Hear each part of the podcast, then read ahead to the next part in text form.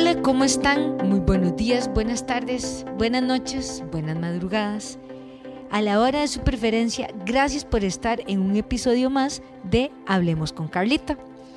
Hoy tienen el privilegio de tenernos a Gabriel Jiménez y Producciones Chiquitín y a Carlita Solís con un tema súper especial.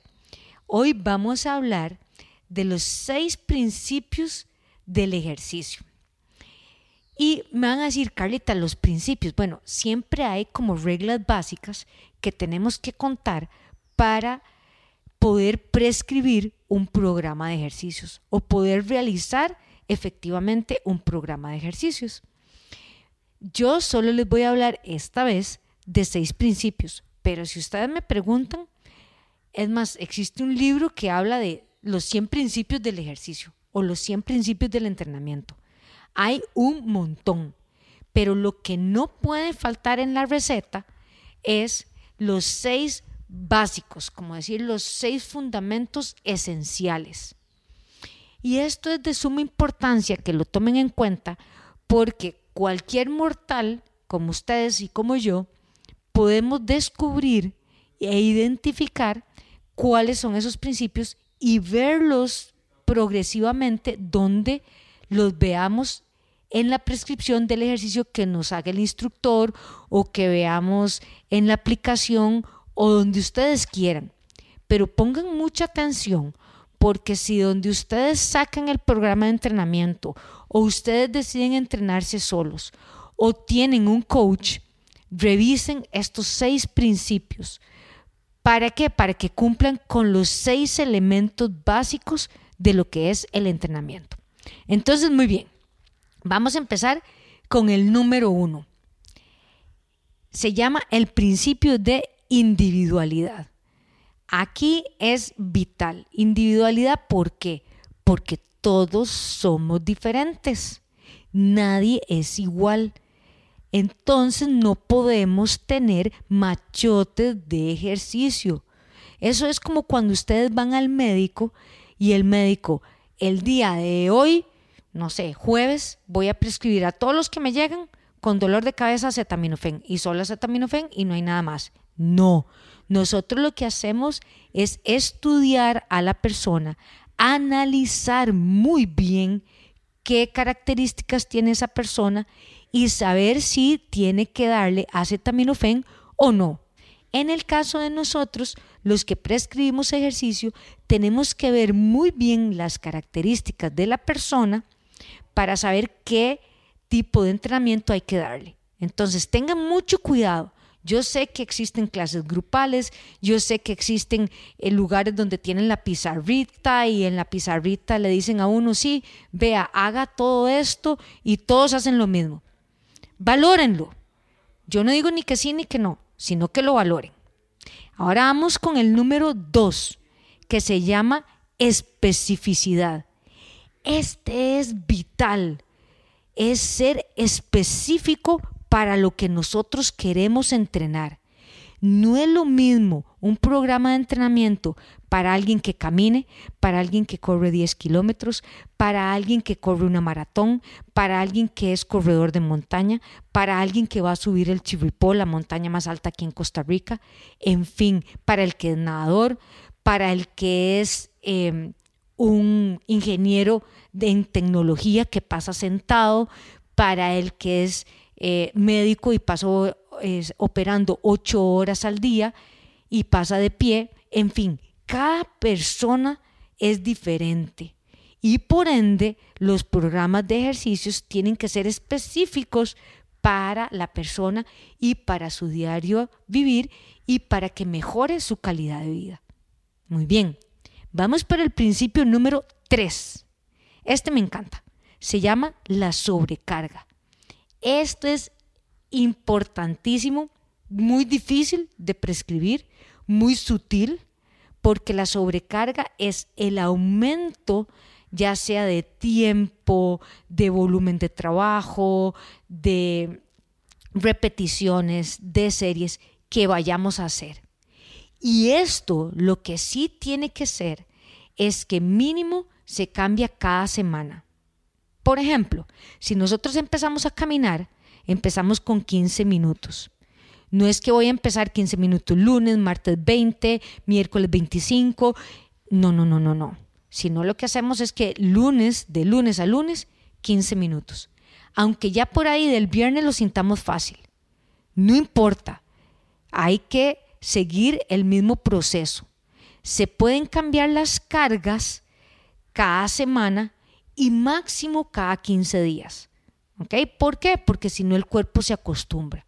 Entonces, si usted suele caminar con su compañerita de trabajo, con su vecino, hacen la misma ruta todos los días a la misma hora, les digo, mejor cambien la ruta, cambien la hora, denle la vuelta en versión contraria, háganle algún cambio. ¿Para qué? Para que tenga una sobrecarga diferente. Eso es importante. Y recuerden, si yo hago lo mismo cada 15 días o más de, de 15 días haciendo lo mismo, el cuerpo se adapta, se acostumbra y ya no genera ningún estímulo ni ningún beneficio. Tómenlo ahí en cuenta. Ahora, principio número 4. Este es lo que nos hace unos artistas en la prescripción del ejercicio todo profesional del movimiento humano, esta parte es vital de mucha experiencia, de mucho ojo, eh, de mucha expertise, que es la supercompensación. La supercompensación es generarle la dosis correcta, de la carga correcta, del volumen de ejercicio correcto, del tiempo correcto para que genere un estrés al cuerpo, pero a la vez tengamos un periodo de descanso que sea el suficiente para que no sobreentrenemos a la persona. Y ahí tenemos que tener mucho cuidado, no solo para no sobreentrenar a la persona, sino para no generarle el, suficiente estímulo de que entonces no sea el ejercicio adecuado porque no le dejó, no le generó ningún estrés. Entonces, ni muy poquito ni demasiado para la persona para que tenga el estímulo correcto y tenga la compensación, o sea, el descanso adecuado. Tomen en cuenta que en la supercompensación el tiempo que nosotros hacemos el ejercicio es cuando nosotros estresamos el cuerpo, es cuando le perdemos todo el equilibrio. Pero el periodo de descanso, el día de descanso que ustedes tengan, el tiempo de recuperación entre una serie y otra, entre un intervalo y otro, es la ciencia que va a hacer que el ejercicio sea efectivo o no. Si no damos el suficiente tiempo de acuerdo a la persona de ese punto de descanso, de equilibrio, de compensación, no vamos a tener los objetivos logrados. Ese es importantísimo y ese es todo un arte. Vamos con el número 5, muy bonito. Se llama el principio de progresividad de la carga. Este es lindísimo, porque es como cuando les hablaba del ejemplo de caminar. Si yo empecé con 15 minutos, la progresividad va a ser alrededor entre un 5 y un 10% de aumento máximo por semana o por quincena. Entonces yo voy a aumentar 5 minutos cada semana o cada 15 días, de acuerdo con lo que mi cuerpo me vaya diciendo que voy bien, que no tengo que cansarme, que no me tiene que doler nada, que lo voy manejando bien. Igual si usted está en un gimnasio, si usted empezó con series de 8 repeticiones, no vas a pasar más de 15 días haciendo 8, ya tenés que saltar a 10 o saltar a 12, ¿verdad? Siempre hay una progresión. O, por ejemplo, puede ser que no cambiamos ni de tiempo ni de repeticiones, sino cambiamos de series. En lugar de tres, cuatro. O cambiamos el peso. En lugar de alzar cinco libras, vamos a alzar ocho. Pero vean lo importante y lo recomendable. Hagan solo un cambio a la vez, cada semana o cada 15 días. ¿Qué quiero decir con esto? Si yo empiezo a caminar y camino 15 minutos a la semana o a los 15 días, voy a aumentar 5 o 10 minutos más. pero solo aumento eso. Si yo estoy en el gimnasio, puedo, aumentar o la parte cardiovascular, o las repeticiones, o la serie, o el peso. Pero no todos a la vez, porque si no, al día siguiente, como decía mi abuelita, van a amanecer como la tortuga habladora. O sea que todo les duele y no pueden, o sea, hablan tanto porque no pueden ni moverse. Entonces, esa progresividad de la carga es importantísimo. Y el otro extremo, si no dejamos de dar una progresión, perdemos el estímulo. Y si nosotros dejamos de estimular cada 15 días, podemos perder entre un 35 y un 50% de lo que habíamos ganado. Recuerden, lo que no se usa se pierde. Si lo dejo de entrenar, se pierde. Entonces eso es muy importante. Y número 6, último pero no menos importante, que es el principio de la variabilidad. Este es lindísimo, porque ahí es cuando nosotros, cuando prescribimos, por ejemplo, el entrenamiento contra resistencia, es cuando yo les explico a mis clientes, bueno, hoy vamos a trabajar todo en máquinas. Ahora vamos a combinar máquinas y mancuernas. Ahora vamos a trabajar con su propio cuerpo. Ahora vamos a mezclar su propio cuerpo con ligas. Eh, y así vamos variando. Bueno, si estamos utilizando solo la caminadora, empecemos a variar con un poquito de bicicleta. Si solo hacía eh, caminar afuera y voy a introducir un día de natación. Esa variabilidad hace que el cuerpo nunca se adapte a lo mismo. Le den una adaptación diferente, un estímulo diferente. Pero eso sí, esto sin variar las cosas que hablamos anteriormente. Entonces, repasemos los seis principios del ejercicio, lo básico que ustedes tienen que observar que cumplan en su programa de ejercicios. Número uno, principio de individualidad. Recuerden, aunque sean gemelos, fisiológicamente son distintos.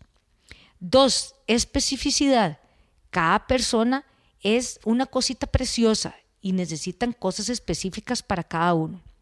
Número tres, la sobrecarga, el aumento de las de los estímulos que queramos hacer. Número cuatro, supercompensación, o sea, la dosis de entrenamiento versus la dosis de descanso que tenemos que tener. Número 5, principio de progresividad de la carga. ¿Cuánto voy a aumentar? Se habla entre un 5 y un máximo de 10% cada 15 días. Y número 6, el de variabilidad.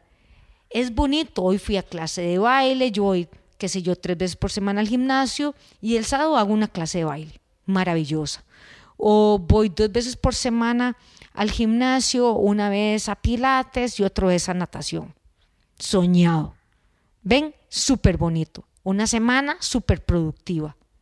Así que espero que esto les sirva de mucho, que lo aprecien, que lo valoren, que lo analicen. Y si tienen alguna consulta, pregúntenos en nuestra página web www.ecasalud.com, en nuestras redes sociales, en Facebook y en Instagram como Eca Gimnasio Boutique. Así que para ustedes un episodio más de Producciones Chiquitín con Gabriel Jiménez y para ustedes Carlita Solís. Nos vemos.